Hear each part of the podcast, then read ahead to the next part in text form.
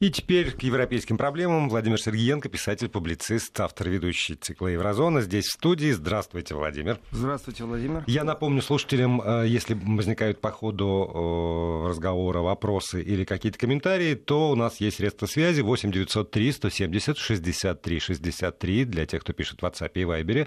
Для смс-посланий короткий номер 5533 и слово «Вести» в начале сообщения. Если вы хотите э, видеть то, что происходит в студии, открывайте сайт радио вести.ру, и там есть видеотрансляция.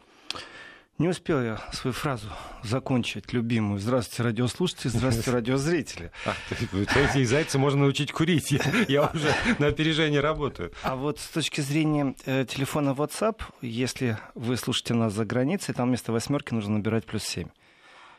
Вот так. Я вот, каждый да. раз забываю, что у нас интернациональная аудитория. Да. Простите. Плюс 7. Плюс 7 то есть да. по, по полный номер. Не, ну что ж, что ж, что ж. Э, друзья, вы знаете, у Европы не так много проблем, как их кажется, но тем не менее они есть.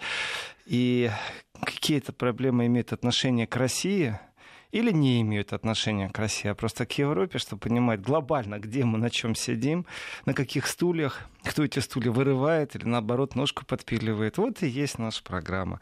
Задавайте вопросы, идите в диалог, пишите темы, на которые хотелось бы вам поговорить или услышать.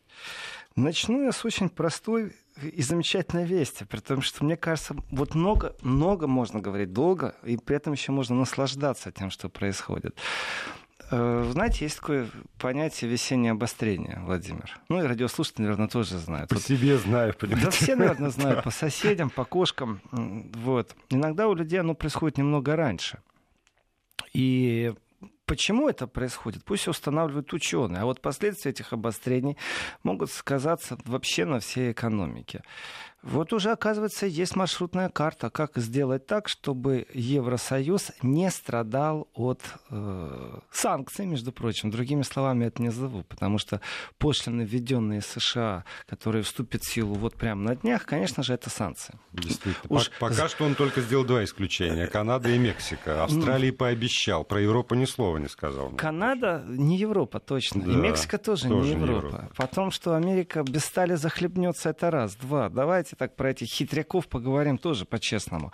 Сейчас некоторые фирмы должны сразу штаб-квартиру поменять. Но вообще Трамп взрывает а вот такой сильный-сильный нарыв не только взаимоотношений, но и определенных хитростей э, разговариваешь с саксофонистом, который вот, э, зарабатывает деньги только тем, что он э, выдувает воздух в саксофоны разной величины, в тенор, там, в альтушку, в, в бас.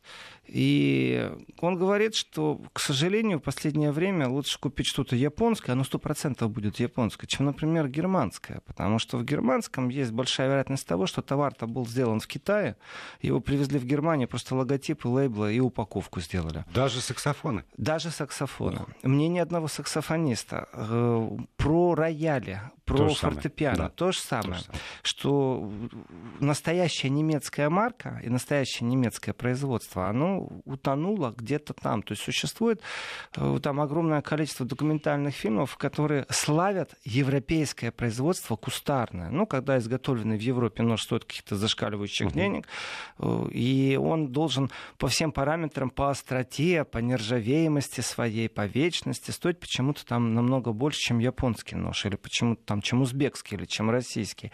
Э, да, конечно же, один час работы, минимальная зарплата в Европе сильно, даже в Европе сильно отличается. И она отличается от российской зарплаты. Но качество товара ручной работы вряд ли будет отличаться.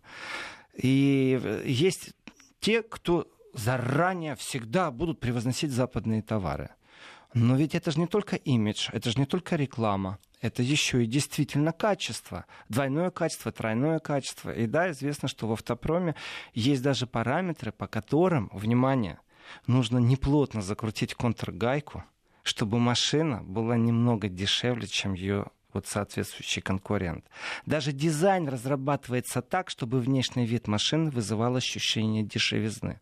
Потому что современная промышленность, современная робототехника позволяет давным-давно производство, возьмите внедорожник э, фирмы Porsche, э, тот, который под Лейпцигом, тот, который самое дорогое, что только можно было придумать в контексте инвестиция в рабочее место. То есть там 200 человек работает, складов никаких нет, грузовики подъезжают, разгружаются, и они уезжают, и следующие привозят что-то, что нужно, а робот уже все это склеили, уже выехало, и уже почти готовый внедорожник. Охрана, два техника, три инженера, абсолютно умеренное количество персонала, который смотрит, чтобы роботы случайно там вот, ну, если из розетки выпал штекер, Не ставить. А начальников сколько должно быть? Ну, 200 человек там работает, там, Значит, из, вот, из вот высокого Охранники, два техника, ну, там один, а значит, а отгонять, а остальные 198 человек — это начальники. Почему нет? Оно, оно не смешно. Если посмотреть, как в Германии роют иногда туннели или в Австрии, вы никогда не видели, Владимир? Нет. Э, вот Я только как у нас Такие легкие ремонтные работы. Стоят мужики с лопатами. Как правило, они говорят с очень таким сильным турецким акцентом. Э, на немецком языке с турецким акцентом. Но это вот как кавказский акцент на русском языке. То же самое. И вокруг них стоит один бригадир, один начальник, один главный инженер. То есть стоит двое с лопатой. И действительно там четверо-пятеро стоят сверху. Это факт. Это неоднократно осмеяно комиками, э, кабаретистами. Почему это происходит? Да потому что так выгодно, потому что так удобно. Это экономика, которая функционирует, может быть, на этом, потому что есть, знаете что? Не тот, кто лопатой машет. Лопатой любой умеет махать, а тот, кто контролирует. И когда ты знаешь о том, что дизайн машины разработан специально так, чтобы он выглядел дешево, потому что на рынке дешевых машин существует тоже спрос. И оказывается, есть психология покупателя. И в этой психологии покупателя я знаю сумму, которую я могу потратить, а дальше целая конкуренция у этих производителей дешевых машин. И вот в эту конкуренцию не может никак вклиниться США в производство дешевых машин.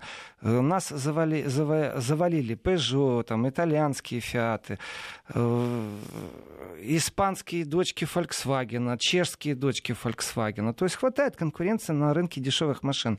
Рынок лимузинов тоже занят достаточно сильно. Вот найти, где свою нишу. Как выстроила Европа свои заборы? Ведь действительно сети американских автомобилей в Европе-то нет. А это же не просто ты пришел в салон и купил, а запчасти, а гарантия. Ведь существуют четкие законы в еврозоне э, по поводу гарантийного обслуживания. Это, не, это, это вот не просто вот навалили, купил машину и все, и живи себе.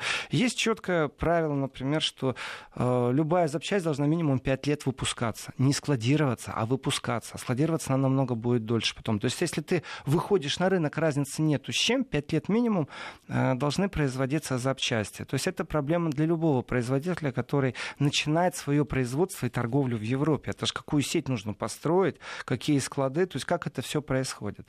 Конечно, себя Европа охраняла. И если попробовать разобраться между Америкой и Европой, кто из них прав, кто виноват, э, то я так скажу. Я помню момент, когда американские товары в большом количестве были в Европе. Я помню этот момент. И дело не только в джинсах, которые были дешевые, и не только те марки, которые вот самые известные. Американские производители джинсы — это огромный это огромный индустриальный поток. Машины американские были, да, они были дешевые, да, балалайки, на которых можно сесть, поехать и, в принципе, не особо париться с ремонтом. А когда она сносилась, выкинул, забыл, купил следующий. То есть меняешь как перчатки. И вдруг так получается, что э, мониторы, телевизоры, радиотехника. И вдруг так получается, что Америка в этой борьбе должна придумывать новые правила. Ну, например, американские телевизоры исчезли с рынков Европы. Ну, вроде как есть, а вроде как нет. Я помню, когда они стояли на каждом углу. А тут вдруг их нет. Почему? Да потому что ввели определенные налоги, определенные возные пошлины. И эти пошлины касаются не только на сам продукт телевизора, вот экран, э, пульт и то, что мы называем телевизором, а еще на то, что внутри, на потроха. То есть там, например, стоит какой-то чип, который описан в каком-то каталоге. И в этом чипе в каком-то каталоге стоит четко четко, что его ввоз, если он произведен на территории Америки, стоит вот столько-то, столько-то с точки зрения пошлины. Что это значит? Это значит, что американский производитель должен был хитрить. Ну, например, ввести в Европу экран, а к нему отдельно мульти, там, какой-то блок мультимедийный, который, если ты соединяешь, то тогда у тебя э, получается телевизор сам телевизор, если ты вводишь, ты попадаешь под пошлиную угрозу, скажем так. Если же ты ввез экран, ну ладно, номер прошел. То есть нечестность отношений Европы и Америки существовала, это факт. И когда бывший, бывший министр иностранных дел Зигмар Габриэль, сейчас он передаст ключи от кабинета, коллеги по партии, и об этом надо обязательно поговорить. Это очень интересное событие в жизни Германии. И в жизни Европы, я так скажу. Изменения прям, вот прям видны. Э, когда он сказал, а вы делаете машины лучше, оно звучит красиво не надо делать машины лучше. Это не имеет никакого отношения. Если у вас там тройная проверка контргайки, очень хорошо. Но есть э, производители европейские, которые не гонятся за тем, чтобы их машина была особо качественной. Ведь известно, что автолюбители, например, не очень любят покупать машины в Голландии, хотя они там дешевле. Ну, одна и та же марка, один и тот же пробег, а машину в Голландии почему-то брать не хотят. Почему? А это потому что коррозия съела все. Там воды слишком много, там нету, там климат другой другой. И машины так ржавеют. А? Так влияет даже по, по, по сравнению с Германией? Ну, Германия только север имеет ну, край да. воды, а Голландия, она как бы там вся. вся. И действительно, они тоже очень активны на рынке продаж вторичных машин. Но Почему, почему коррозия разъедает? Да потому что металл специфический, потому что он подвластен, потому что покрытие подвластно. Из этого какой вывод? Из этого вывод, вывод очень простой, что кто-то вкладывает деньги лишние, дополнительные в кузов, чтобы было вот качество, в металл, э, в покрытие специфическое, а кто-то говорит, да ладно, купите мне побыстрее, да подешевле, а мы новые сделаем. Это безумно интересная игра, ведь э, изменилось вообще подход, изменился подход к качеству товаров, и немецкая, немецкая немецкое качество, вот оно правда, оно основано на имидже, на рекламе, но соответствует ли оно действительности, вот тому имиджу и той рекламе, которая задан. Да, очень дорогие машины, в которые действительно будет особая сталь. Это один рынок, но не каждый человек ездит на этих машинах, которые стоят выше 100 тысяч евро. Э, есть другой рынок машин, где новая машина с гарантией стоит 10 тысяч евро. Это абсолютно разные ниши.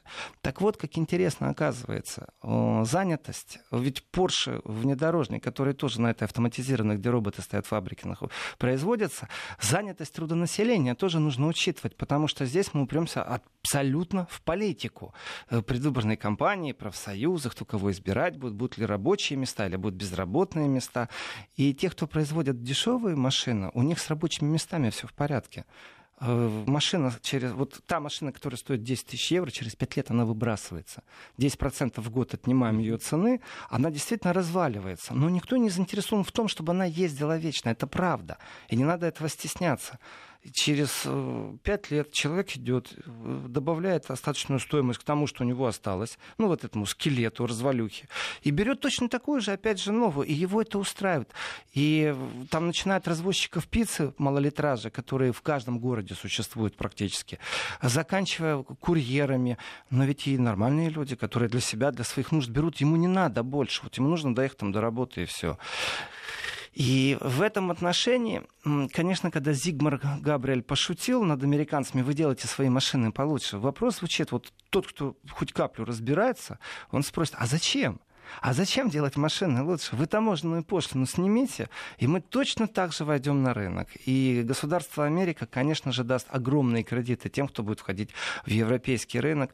Они э, соединятся с теми, у кого есть уже, например, сеть сопровождения, э, как, например, э, российский производитель «Лады». Он же с кем работал? Он всегда в связке с кем-то работал. Тони с Kia работали в связке в Европе. То есть, когда уже у кого-то есть сеть, склады, твое дело там же на этих складах э, получить пару метров полок. Э, эти же продавцы теперь получили новую информацию, новые машины. Вот, пожалуйста, они вошли в сговор, они кассируют свой процент с продажи.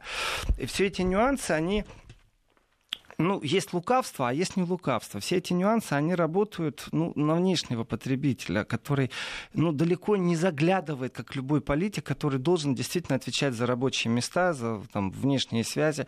И вот Трамп заявляет, мы снимем с вас пошлины таможенные, если э, вы, например, отмените свои. Вау! красивое предложение. То есть столько лет жили, жили, жили, дружили именно на таких правилах, а теперь мы должны впустить на рынок. Ведь столько, сколько парковочных мест есть, сколько автобаны вместят в себя машин, сколько есть людей, у которых покупная способность кошелька существует, больше их не будет. Вы им больше денег не дадите. Вот если в городе есть тысячу человек, которые обновляют свои машины, автопарк раз в 10 лет, то их не будет две тысячи завтра, их так и останется тысяча. Но теперь в конкурентном пространстве появляются американские машины, американский текстиль и, и много что еще появляется. Здесь огромное количество вопросов, просто огромное. Вот эти связки, которые были запланированы в геополитическом пространстве, то, что экономика должна была существовать и работать непосредственно на бестаможенное пространство, она давала преимущество тем, кто уже и так впереди планеты всей, у кого есть специалисты, у кого есть финансирование, у кого есть технологии. Но не может, э, давайте вот возьмем любую страну бывшего Советского Союза и скажем, кто из этих стран может конкурировать с Германией по автопрому? Да никто. Ну, никто. Нужно свои ниши придумать, нужно строить барьеры таможенные. А что, Польша может конкурировать? А это страна Евросоюза? Или Испания может конкурировать с Германией? Нет, не может. Почему? Это же нужно создать своих специалистов. Это процесс не один год будет длиться. Ну, то давайте представим, что вы специалистов переманили просто. Ну, главных инженеров, плюс промышленный шпионаж сработал. Вы знаете, как нужно разрабатывать двигатели, на, как, на каком чипе теперь будет впрыск работать, чтобы он был особо экологически чистый. И вот вы захотите запустить это производство, так вы его поставьте, а где эти взять, которые будут штамповать, вот, а запчасти все эти. Вы начинаете их покупать где-то в Китае, в Турции, в Австрии заказывать будете. И вот начнете собирать только сборки. Вопрос, а зачем? А зачем столько усилий? Зачем вы потратите там сотни миллиардов э, рублей или миллиарды миллиардов, если можно сделать что-то свое, а у них купить? Ну, то есть, ну, логично.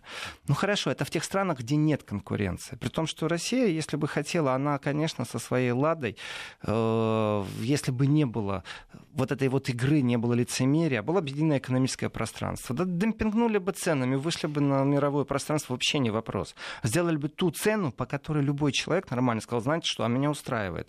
Эм, бывшее румынское производство дача вроде. Дача, да. Дача, да. Вот она под разными... У нас как-то Дастерна, по-моему, называется. Ну, она на, под на разными рынке, брендами, они после в Европе того, как... Они идет, как да. в анекдоте. Угу. Peugeot и Запорожец объединились, и теперь никто не знает, как машину называть. То ли Запежорец, то ли Пежорожец. Вот по такому же принципу и дача. Она на рынок выходит, и в этом рынке она э, присутствует как? Она машина недорогая, на нее 5 лет гарантии, на нее два года активной гарантии. Стоит она 10 тысяч евро. Кредит 0%. Вопрос, а что еще нужно человеку, который работает маляром, например? Он в этот фургончик вложил себе свои кисточки, ведра, швабры, лестницу. Больше ему ничего не надо. Через три года э, она сломалась, у него еще гарантия есть. Вопрос, зачем ему э, что-то шикарное, козырное за 50 тысяч? Это совсем другая ниша конкуренции. И, конечно, Россия могла бы играть на равных. Здесь вопросов нет. Но здесь есть определенное лицемерие. Именно в пошлино играх, э, именно в, в санкциях тех же самых, которые... Э, вот Трамп не говорит же, что это санкция. Это Нет. настоящие санкции. По-другому невозможно. Он говорит, это протекционизм. Есть такое замечательное слово эфемизм. Это подмена да. лингвистических понятий. Вот с этим страдает, например, Россия. Она говорит о том, что у нас есть стратегические партнеры, когда на некоторых нужно говорить враги. Вот точно так же есть и в западном мире эфемизм это технология дипломатического разговора. Мы вводим пошлины, потому что мы страдаем протекционизмом. Да нет, вы ввели санкции против европейского капитализма, против европейского правительства, я бы даже сказал так, ну и производителя. Ну и, конечно же, сейчас профсоюзов заграют. И вот, вот разобрал я, да, вот что касается автопрома. Американцы на всей планете, на самом деле, они имеют ту активную энергию, благодаря своей макроэкономике и большой экономике, благодаря своим кредитам, благодаря поддержке, которая у них там есть. И если американцев пустить на любой рынок, с их энергией, с их умением вести бизнес, они оставляют позади конкурентов. Они действительно только даем возможность. От них нужно ограничиться, если ты хочешь иметь свое. И в этом отношении Европа не является исключением. Если американцев включить на Европу, я об этом всегда говорил, если впустили бы в Европу, те темпы, которые есть у американцев, и та медлительность которых у европейцев, то вообще нету даже никакого шанса у европейцев, чтобы они там лет через 20 оставались на своих местах. Американцы пообгоняют, сделают, организуют. Э, это системный подход в управлении, в развитии технологий. И, конечно же, кредиты, кредиты, еще раз кредиты. Система выдачи кредитов разная. Плюс, не забывайте еще такую вещь. Э, это продажа акций. Акция — это всегда дополнительное инвестирование в свой бизнес. И то, как работают американцы на бирже, то, как они работают на инвестиционных проектах, и то, как работают европейцы, это два несравнимых уровня. Здесь только учиться, учиться, еще раз учиться. Не просто так американцев не пускают, скажем, там сильно в Японию э, и боятся их присутствия. И давайте так, Америка Э, во Второй мировой войне в Китае, ее участие, очень много китайцев поддерживало японцев в первой стадии войны. Почему? Потому что Япония выдвинула лозунг «Азия для азиатов». Они пробовали вот этот вот агрессивный капитализм, а агрессивный бизнес выдворить и сказать, вот давайте мы не будем работать на дядю Сэма. И, конечно, оценить заявление Трампа, вот, ну вы давайте там, вот введите таможню. Простой пример. Вы там растаможку отмените на наши машины, и все, и будет вам хорошо, будет вам счастье. Оно все замечательно, только давайте по-честному посмотрим. Э, с момента того, как Трамп объявил о том, что он хочет ввести э, санкции, э, против Европы, то есть таможенные пошлины. Сколько времени, чтобы закон вошел в действие? 14 дней, он уже будет работать. А у европейцев как? Это по поводу темпов, того, как оно происходит. Ну, как бы Меркель сейчас бы не хотела, какая бы у нее замечательная команда не была, это вот рыба, которая будет биться об лед. Вот теперь вы создали этот костяк, закостеневшую бюрократическую систему, которая... То есть Брюссель только, да? В Брюсселе, конечно. При этом пройдите сейчас все голосования. А ведь Америка не дура. У нее есть свои люди, у нее есть свои лоббисты, у нее есть на местах странах, которые... Давайте договоримся сегодня с какой-то маленькой страной, Литвой, например, например, э, дадим какой-нибудь зашкаливающий кредит, например, под аэродром, на котором будет стоять американский самолет, и сделаем так, что они сейчас начнут создавать какие-то комиссии, ну, станут рупором американских интересов. Да вообще не вопрос. Они же не являются патриотами и фанатами Европейского Союза. Э, есть государства-доноры в Евросоюзе, которые дают деньги в общий котел, а есть те, кто совсем-совсем не доноры, те, которые конкретные вампиры. И им очень хорошо присосалось к более сильно экономике экономики присосаться. Им очень выгодно разложиться на лопатки и выполнять определенную политическую крикливую миссию. То есть страны Балтии, выполняющие крикливую миссию, ах, мы боимся России, давайте сюда, привезем технику военную. А что они могут? У них что, производство есть? Россия покупала у них молоко, Россия покупала мясо. Ну хорошо, Европа у них тоже покупает, но Европе своего хватает в большом количестве. Поэтому купить на корню, ну вот пусть они не обижаются, философию, не, не какого-то конкретного лидера, а философию, чтобы она через два года полностью э, поменялась в государстве, чтобы они стали отстаивать там антиевропейские или, например, проамериканские какие-то позиции. Да не самый большой вопрос, особенно когда можно проинвестировать в какую-то газетенку пару миллионов, что является для бюджета карликовой страны очень много. Я не о Монако. А, так что э, война, торговая война, вот она началась. И, конечно же, те наступательные действия, которые Трамп ведет, они совсем другого темпа. Пока Меркель до Брюсселя доберется, пока Брюссель одобрит, они могут умничать сколько они хотят. Ну, это по поводу наступательных тоже вооружений. Сейчас мы поговорим Меркель. об обороне. Может быть, это действительно глубоко эшелонированная оборона. Многогранная. Продолжим после выпуска новостей. Владимир Сергеенко здесь остается в студии. Координаты наши вы знаете. 8 903 170 63 63 для тех, кто пишет в WhatsApp и Viber, и 5533, короткий номер для ваших смс-сообщений, но слово «Вести» не забывайте ставить в начале текста. И продолжаем программы «Еврозона». Здесь по-прежнему автор-ведущий этого цикла, писатель-публицист Владимир Сергеенко. Мы остановились на, на, на обороне. На обороне, на глубоко, шарнированной обороне. Действительно, это правда. Эм, и разговор здесь, он такой. Примерно вот нужно понимать, что сейчас творится в Европе. Во-первых, состояние шока. У них было время осознать, с кем они имеют дело. У них было понимание того, что Трамп все-таки является человеком предсказуемым, в том числе насчет протекционизма Америка Фест. Он не скрывал своих взглядов. Это не является новостью. Я думаю, что для очень многих было э, ну, иллюзией некой, что э, его протекционизм коснется Китая может быть, ближайшего окружения, там Мексики той же, о чем он много говорил, но до Европы он не рискнет. Ну, смотрите, Владимир, он же не скрывал, что чувствует себя со стороны Европы Бенахталик, даже не знаю, как это сказать. Ну, в общем, ущемленным. Ущемленным, да.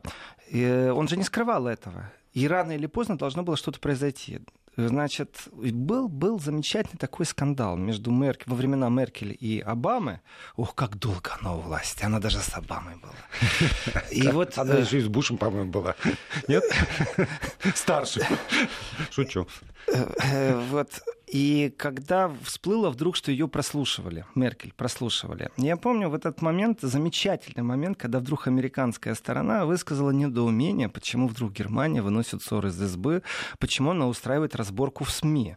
То есть, вот вдумайтесь, вот, вот, вот посыл американской стороны был. Давайте сами разберемся, ну, что не так, выскажем друг другу, мы же имеем право друг друга э, правду говорить. Ну, зачем же ссоры из РБ выносить, особенно вот э, через газеты, через интернет, через телевидение. То есть, э, по поводу гласности, по поводу свободы слова если кто-то не понимает, зачем это сделано через средства массовой информации, вот он не понимает, то тогда не лукавьте, пожалуйста, о том, что средства массовой информации, четвертая власть существует для того, чтобы был какой-то демократический контроль в обществе. Тогда это является инструментом в вашем восприятии как минимум. А то получается, здесь мы хотим, а здесь мы не хотим. Так вот, я к чему сейчас это?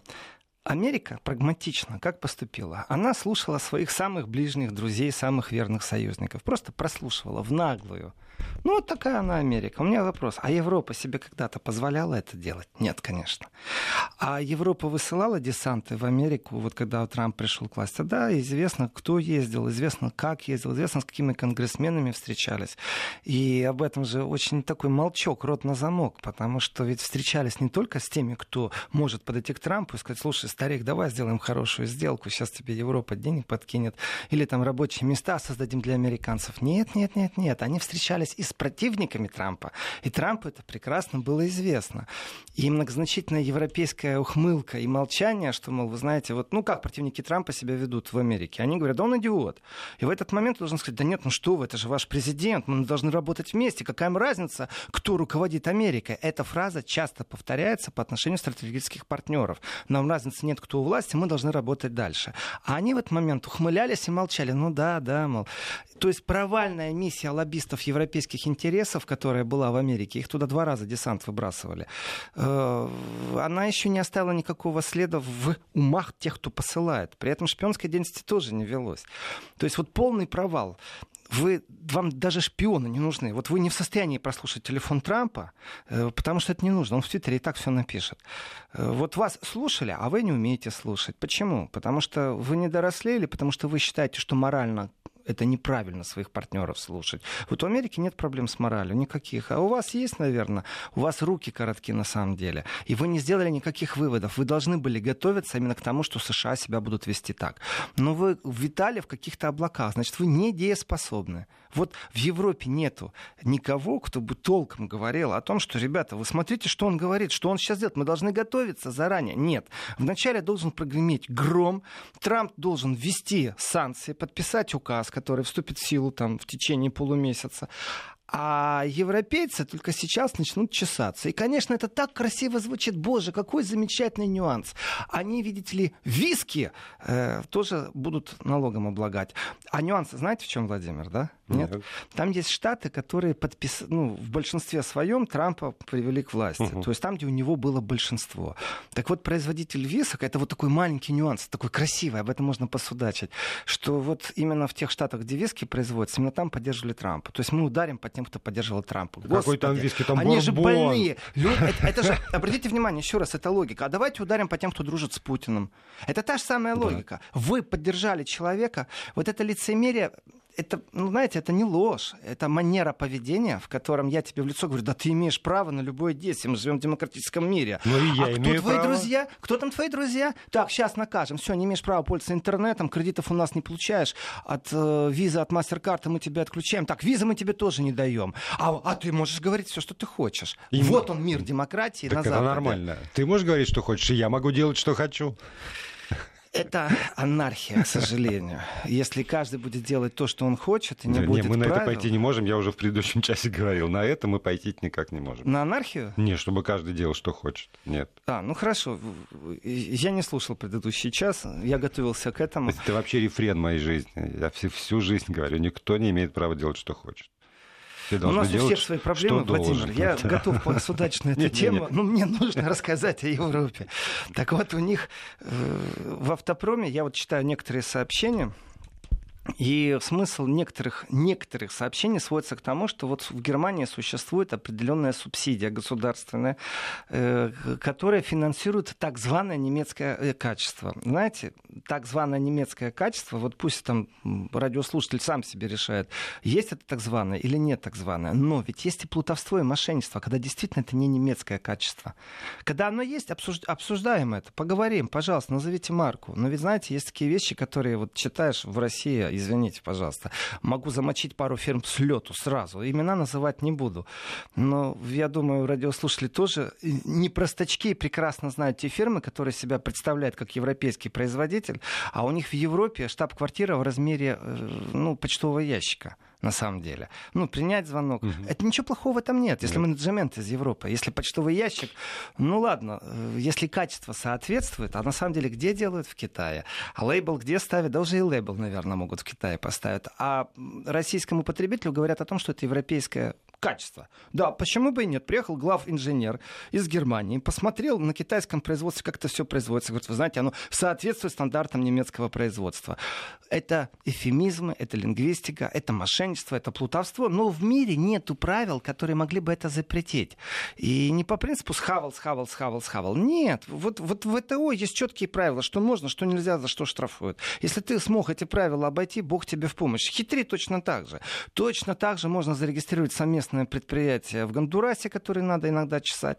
Потом это предприятие зарегистрировать в Лондоне, потом в Панаме, потом еще в 20 местах. После этого это будет непонятно чье предприятие. И примерно по такой схеме существует, например, совместное предприятие Opel. Адам Opel это же не немецкое производство. Это предприятие не... Оно вроде как в Германии, да, но это же там... Opel не немецкий уже. Так, Opel никогда не был таким настоящим немецким трендом, извините. Там Америка, General Motors, полный рост всегда присутствовала. А вот а Opel кадет, вот это вот то, что в кино я вижу. Какой кадет? О, ну, вы... Их много кадетов было. Вот тот старый, вот красивый, тот старый, красивый. красивый. И он не немецкий уже. Значит, э, Вообще Opel — это большая поучительная история тому, как э, Владимир Владимирович Путин сказал «спасибо за науку». Это нужно действительно вспоминать, как водили за нас Россию, Китай, немцы, э, пока они выстраивали взаимоотношения с внешним э, наездом, по-другому это не назовешь. Опель рассыпался на части вообще. Это значит огромное количество безработных. Момент. Это удар, во-первых, по государству. Во-вторых, всегда обидно, когда что-то исчезает с лица земли. И выставляли условия, в которых не имеете права увольнять столько людей, в которых обязаны столько-то, ну вот э, там машин там закупить, не минимум такой-то инвестиции, на столько-то лет. Э, кто готов инвестировать? И дальше пошел как аукцион торг, и было только два желающих, Китай и Россия в большом количестве, э, выдать этот кредит, сохранить рабочие места, то есть вы должны инвестировать в будущее предприятия, а технология не останавливается. Вы какую технологию переймете? Если вам документы не, не дадут в руки, вы не поймете, что вы покупаете. Может, их дизельный двигатель настолько устарел, устаревший, что он неинтересен. При этом, обратите внимание, в Германии во многих городах запрещают, эта дискуссия была, она есть, запрещают просто въезд на дизельных двигателях в центр города. Дошло решение до Верховного суда. Может ли местная муниципальная власть запретить въезд в город? Итого, вы покупаете фабрику, э, там супертехнология с дизельными двигателями. Вы думаете, вау, мы теперь европейские производители. А тут бабах, и вводят закон, Притом все будет демократично, по которому ваши машины в этой стране больше не ездаки. Что вы будете с этим делать? Это ненужный балласт. И мечта о технологии, здесь есть определенная хитрость. И ну, в этот момент немцы молодцы, что отстояли свое производство, нашли финансирование. Но вот то, что я сейчас прочитал на экране, о том, что существуют субсидии государственные. Там государственные субсидии, они скрытые на самом деле. И да, действительно, некоторые запчасти делаются в Турции, некоторые в Австрии. Ты берешь машину, которая имеет немецкий американский логотип, она не немецкая может быть, она имеет немецкую сборку, а, потому что огромное количество подшипников, там, все что угодно может быть не немецкого, даже ручки могут в Монако на, на заводе робототехники там, печататься. В современном мире мы этого не знаем, но есть тот, кто отвечает перед конечным потребителем, и тот, кто выстраивает логистику продаж. Тот, кто берет кредит или, например, дает кредиты. Мало что известно о таких фирмах, как Mercedes-банк. Ну, Daimler концерн угу. имеет свой банк. Его Ой, деятельность... У нас, он... простите, пауза. Ух ты. Да, заговорились. И продолжаем программу. Еще в этом часе у нас есть 9 минут и э, следующий час. Сразу дам анонс на следующий час. Здесь нужно по-честному будет поговорить, а нужно ли России бояться, например, европейской составной НАТО что у них творится по вооружению. Это настолько захватывает, настолько интересно. И в этом же контексте, конечно же, расскажу о том, какую хитрую комбинацию подсунула Германия в, в, в виде нового кабинета министров. Это действительно хитрая комбинация. Она прозрачная, но долго держали ее в, в тени. Это, конечно, это сговор, конечно, это договоренности. Но сейчас я продолжу про торговую войну Европы и Америки. По поводу обороны. Значит, что может Европа предложить? Вот скорость, которой Америка решает вопросы, она потрясающая в этом отношении. Бах-бах, все ввели в жизнь. Ну, здесь может сравниться, кстати, Россия и Китай, конечно же, с внедрением э, того, как президент дал распоряжение, как оно было внедрено. Я имею в виду сейчас не, не долгосрочные программы, вот когда нужно что-то резко сейчас решать. Угу. Пример тому, например, как Россия вела санкционный режим по отношению к Турции после конфликта с самолетом, когда сбили самолет. То есть темп. Темп Мгновенно, очень важная вещь. Да. В Европе такого темпа нет. Я не могу сказать, что это плохо. Иногда это замечательно. Вот это вот спокойствие европейское, оно влияет и на вообще на торговый баланс, на торговый мир, на обывателей. Потому что если ввести нервную ситуацию, то мы увидим Гамбург в виде восстаний, как это было, когда собиралась большая двадцатка. Здесь нет ничего плохого. Это просто другое измерение, другое течение бизнеса. Вот это спокойствие зачастую спасает, предохраняет от необдуманных инвестиций, от необдуманных шагов. В этом есть своя прелесть. То есть это два разных подхода. Выбираешь тот, живи этой жизнью, неси ответственность за то, что ты стремительный. Хочешь отдохнуть спокойно, рассудительно, обсудить со всех сторон и получить удовольствие от того, что ты не успел, как в данном случае Европа не успевает. Это другой вид, но он абсолютно вот, тоже имеет право на свою жизнь, на свое существование. И в этой модели есть несколько инструментов защиты. Ну, самый такой на поверхности лежащий. Европа сейчас ведет тоже санкции против США. Это тупик, я считаю. Эта рубиловка, которая начнется, она будет бесперспективной, от нее никто не выиграет. Россия здесь ни при чем, она может только наблюдать. Э, Китай здесь ни при чем, может только наблюдать. Это санкции будут касаться только э, Америки. Ну хорошо, ну ввели. Ну и так американских товаров не слишком много. Америка присутствует в интернете в таком количестве, например, что они могут забыть и больше не интересоваться никогда сталью и закупать эту сталь. Америка в банковском секторе присутствует очень сильно. Э, и все эти рынки вот полностью взять, это, конечно, знает министр финансов каждой страны, который сидит со счетами и примерно понимает, где у него плюс, где минус. И сейчас выравнивать баланс, ну тогда всю планету сейчас будет трясти. Ну вот по поводу ответных санкций, они, скорее всего, будут подготавливаться, скажем так. Но это не значит, что до них дойдет. Потому что э, Трамп может сказать, вау, мы выиграли. Я уже говорил, начнем мы выиграем. Европа просто сдастся и, и начнет торговаться. Европа скажет, ну хорошо, давайте мы действительно снижим э, пошлины на ввоз американских автомобилей. Мы действительно их снизим на 5 а Америка скажет, нет, на 7. Они будут торговаться, а тем самым они начнут и торговаться по поводу тех 25%, которые вводит Трамп, или 10%. Это первый вариант. Вариант второй, наш радиослушатель абсолютно прав. Это субсидии. Европа начнет субсидировать. И вот здесь мы окунаемся в очень страшную и непонятную вещь. Э, представьте себе, что великий автопром, и кроме автопрома существует огромное количество других производителей, которые машины не производят. А, это тяжелая индустрия. И вдруг им сейчас в кабинете, у Меркель, например, скажут, вы знаете, мы понимаем, что вы теперь вне конкурентно способны, поэтому мы вам компенсируем. Сколько вам денег нужно? На 25% увеличили ставку? Ну, возьмите у нас из большого кошелька Евросоюза, из Евробанка, мы сейчас тут денег наштампуем. Конечно, это нереально. Вот так, как я сейчас рассказываю, это нереально, потому что тут же включатся барьеры правил, опять же, Брюсселя. Брюссель в этом отношении имеет четкую политику по отношению к евро зоне. О том, как контролируются, регулируются регуляторы для самой валюты, тоже известно. Как кредиты выдаются, известно. И даже известно количество субсидий. Их тоже надо пересматривать. И опять упираемся. Если в точке зрения обороны сейчас будет дополнительное субсидирование больших игроков на рынке, его можно сделать тайным. Его можно сделать так, что его никто не заметит. Как это? А вот очень просто. Все думают всегда о там компенсации какой-то. Ну вот вы в Америку поставляете, там пошлину ввели, значит мы вам 10% переводим назад. Нет, мы просто налоги сейчас снизим. Если работодатель раньше обязан был тому, кто работает, сотруднику фирмы, выплачивать, например, э, в пенсионный фонд, в кассу медицинского обеспечения, э, в кассу безработицы, э, то есть весь социальный пакет должен был платить сумму X – то теперь государство изменит законы, которые вроде бы как не будут иметь отношения. Ну, например, люди, которые работают на определенных там транснациональных корпорациях или вообще все сотрудники определенных фирм э, получат какую-то льготу, и теперь социальный пакет переймет на себя государство. Тем самым это то же самое, что субсидия. Это игры внутренние, которые не будут заметны. Но для того, чтобы принять это решение, нужно собрать специалистов, обсудить, потому что вы поддержите автопром, а химическая индустрия скажет, извините, ребята, а мы что хуже? То есть это изменения, которые будут вообще вот в пакете всей страны. Социальный пакет нужно менять.